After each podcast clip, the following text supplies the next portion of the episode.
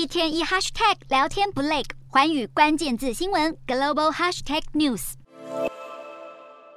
号称是俄罗斯当今最强装甲武器的 T 九零主力战车，被乌军标枪飞弹打成废铁，连履带都被炸散。在乌克兰反攻收复的乌东顿内茨克地区，像画面中这样一座又一座的战车坟场随处可见。俄国侵略乌克兰的先锋钢铁雄狮，在乌军的美元反装甲武器以及大口径火炮的狂轰猛炸之下，损失非常惨重。最近还有消息指出，俄罗斯军火商来不及弥补前线耗损，只好拿出原本用来外销印度的 T 九零 S 应急。不过 T 九零 S 并没有安装标准版 T 九零的主动防御系统，对反装甲飞弹的防御力下降许多，因此一被派上战场，也是全被击毁，让这款战斗民族装甲神兵直接神话破灭。还有乌军士兵与 T 九零 S 的残骸合照，发文讽刺印度很快就能接货订购的 T 九零 S，只不过被俄军使用过一次后发生了一点擦伤，还少了一些零件。不止俄罗斯陆军频频闹出笑话，精锐的空军炸射部队也沦为国际笑柄。社群媒体上流传一张俄军准备对乌克兰动用的 FAB 五百 M 六二航空炸弹，有眼尖的网友发现炸弹上竟然加装机翼，根本就是想模仿美国军队的 JDAM 精准导引炸弹。画面中的 JDAM 精准导引炸弹是美军军机在朝鲜半岛军演中所使用，炸弹被投下后就启动惯性导航系统，自己寻找目标物，精准命中。这种炸弹是美军专门用来打击敌军基地的高精准武器，而俄军东施效颦的版本其实并没有导入。最主要的先进定位与导航系统，只是用整合零件组成两个弹出式机翼，再画上一张愤怒的鲨鱼脸，就没有其他变动。命中率与美制的 JDAM 相比，当然天差地远。